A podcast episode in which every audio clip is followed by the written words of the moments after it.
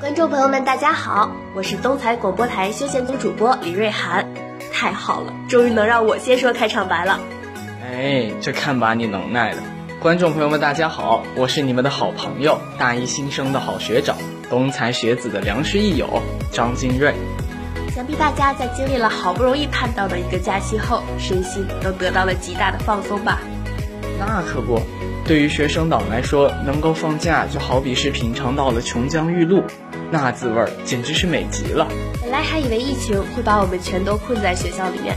这时候学校的解封消息就如同解放的号角，让在学校里边待了好久的同学们忍不住想去外边的世界玩耍。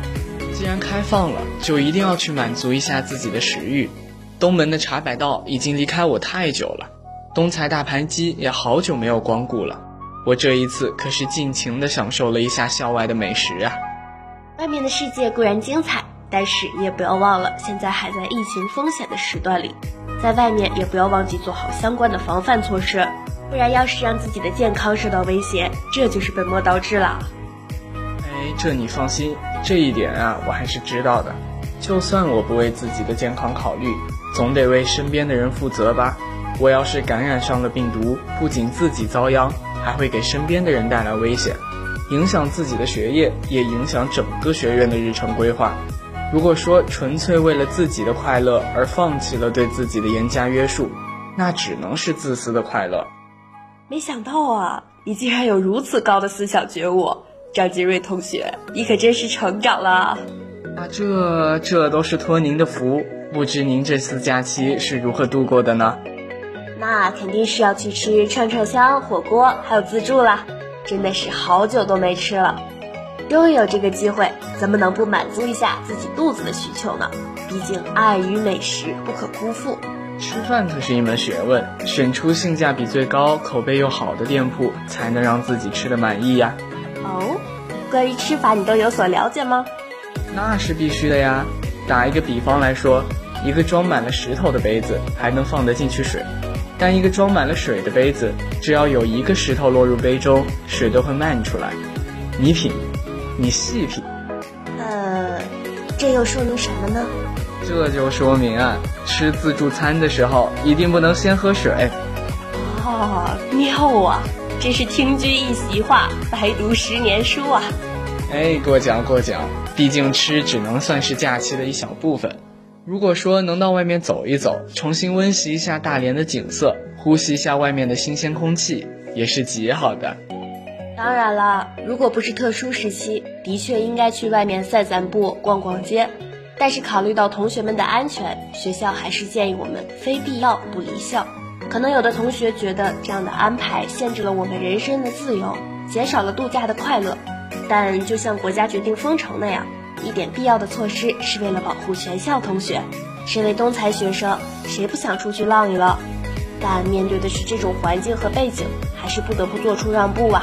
唉那以后的假期会不会也限制出游？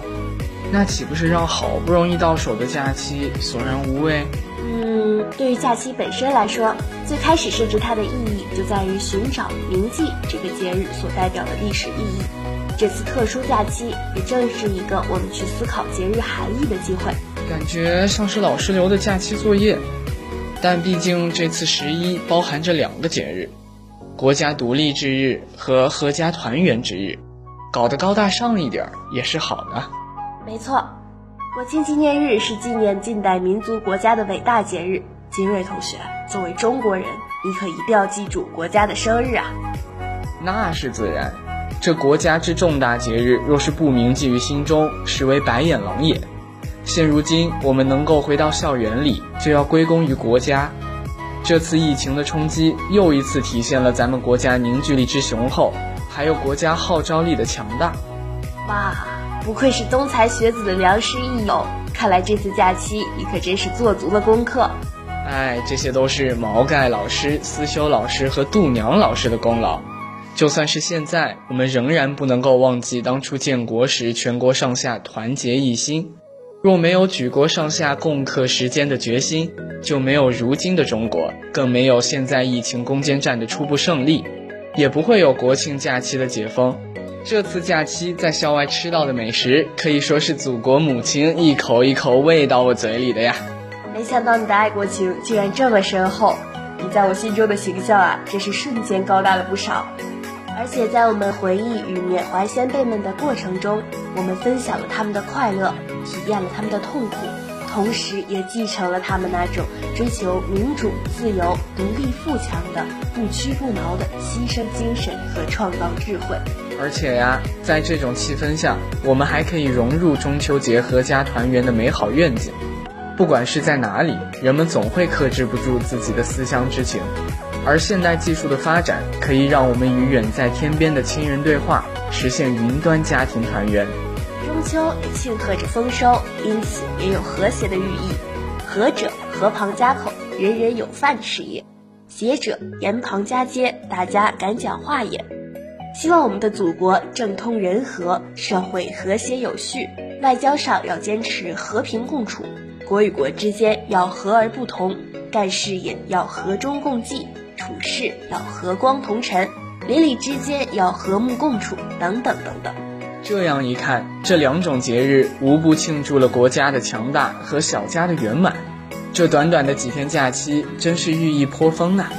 没错，国家与小家的和谐是我们一直追求的东西，而和是我国传统文化的核心价值追求。在我们度过假日的时候，不只有身心上的放松，同样也能感受到民族精神的融入。那么说到这里，本期节目也要和大家说再见了。感谢导播杨宁、赵佳艺，感谢采编谢启佐。我们下周同一时间不见不散，不见不散哦。